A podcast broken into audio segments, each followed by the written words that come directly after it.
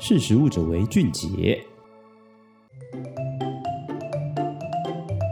Hello，大家好，欢迎收听《识食物者为俊杰》，我是杰谦，今天要来跟大家聊聊跟宠物有关的话题。大家看过我们最新一期的季刊了吗？我们这一次做了跟宠物食品有关的主题，那也借这个机会来跟大家分享一下，现在宠物食品有哪一些新的趋势。嗯，不知道大家家里有没有养宠物？但其实台湾的社会随着少子化、高龄化，加上不婚不生的人口增加，大家会开始转往向这些小动物寻求一些心灵上的慰藉。那这也让饲养宠物的意愿提升非常多，很多人更是直接把宠物当成自己的亲生小孩一样在照顾。所以用剩菜剩饭来填饱宠物的肚子，早就已经不是常态了，反而是要让这些毛小孩吃得更健康、更精致，才是现在的显学。也因此呢，很多宠物店啊、超商、大卖场，甚至是电商平台，到处都可以看到有各式各样宠物的干粮、湿粮、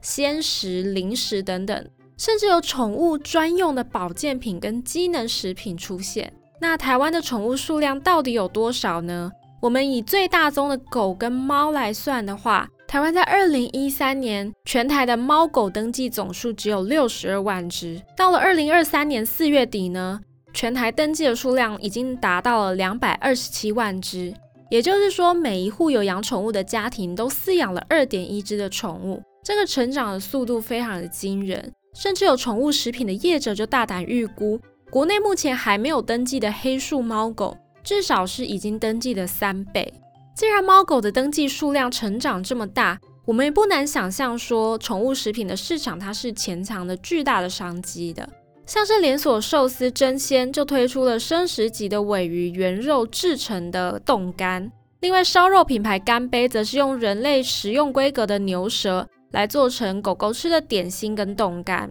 那对于宠物食品市场的兴起呢？商业发展研究院经营模式创新研究所的研究员高志新就观察，其实市面上有出现很多像是鲜食料理包，或者是强调人类食用等级的肉干这一类的创新宠物食品。那饲主对这些新品的购买意愿也比以往还要高很多。那这的确要归功于饲主对宠物视如己出的这个心态的转变。这也代表说，宠物人性化这件事情。让宠物的饮食变得更加的精致了。对于这个现象呢，欧瑞国际香港办公室的资深分析师李颖谦就说，根据欧瑞国际二零二三年消费者之声生活方式调查，他们发现有百分之六十五的受访民众会把宠物视为家人。分析师也解释哦，当宠物的地位提升到家人的层级，甚至我们把它当成自己的小孩的时候，自然而然就会想把最好的都给这个宠物。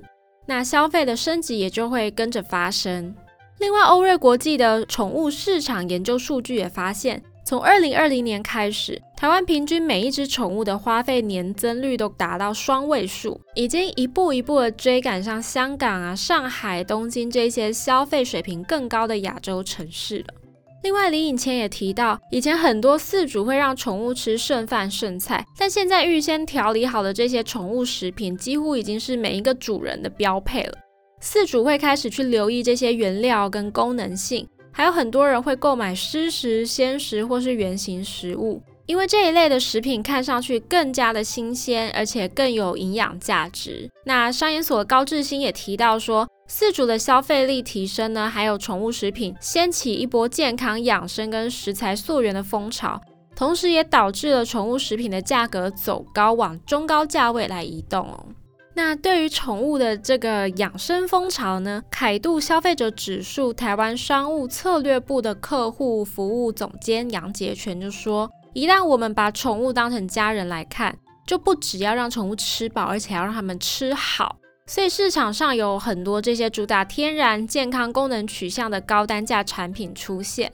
甚至有一些品牌会请兽医啊、营养师这一类的专业人士来背书，来加深他们在专业健康上的形象。也就是说，饲主对宠物的这个关照提升了，我们更重视毛小孩的饮食均衡之后，就会替宠物食品市场创造很大的商业价值。而且，如果把宠物想象成是人类的话，那就会多了很多很多的商业操作空间。像是保健食品可以针对眼睛啊、消化道这一些营养保健需求来进行设计。零食的话，就可以开发不同的口味、形状，让它变得更精致，而且市场区隔上也更加的细致，来满足饲主跟宠物的需求。现在也有越来越多的饲主，他们愿意去购买保健食品跟零食，这代表说他们愿意付出更高的金额来照顾家里的宠物。也因为这样子的现象呢，杨洁全他也非常的看好保健品跟零食的重要性提升，成为带动整体宠物食品销售成长的重要品项。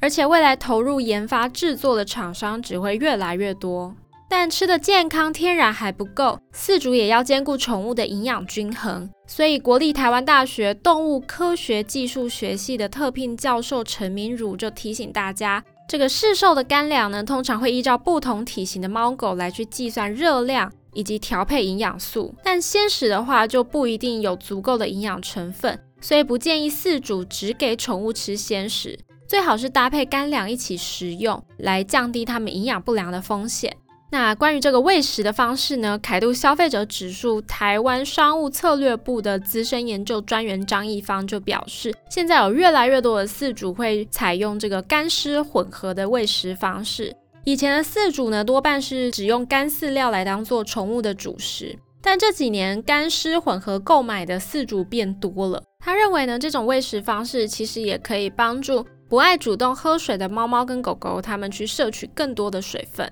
所以从前面的这些分享，我们可以知道说，现在的饲主都希望宠物可以吃得更健康、更精致。那所以这些宠物鲜食、零食、保健品就有了超越以往的蓬勃商机。而且宠物也早就已经不再只是一个看门的工具，它们是跟我们人类相伴的家人。所以这也造成了整个宠物食品产业到饲主的消费变动，都起了很微妙的化学变化。杨洁全就表示说，宠物食品市场的未来持续成长，绝对是毋庸置疑的。而且新品牌的加入，也会让市场变得更大、更活泼、更细致。那随着宠物食品的生态圈持续扩张，整个产业的发展日趋成熟，这个食品工业发展研究所的资深研究员陈丽婷，她也非常的看好整个商机会继续的来走高，而且未来有机会从进口、进口替代走向出口。也就是说，我们本土品牌是有朝国际发展的潜力，所以我们可以很肯定的说，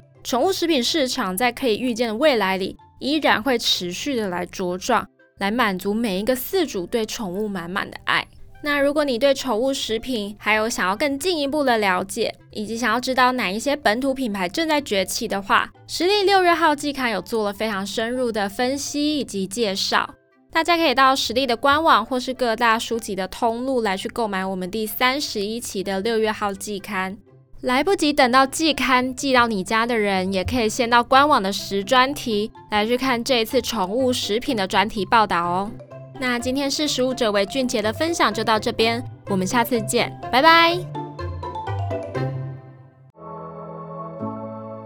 识食物者为俊杰。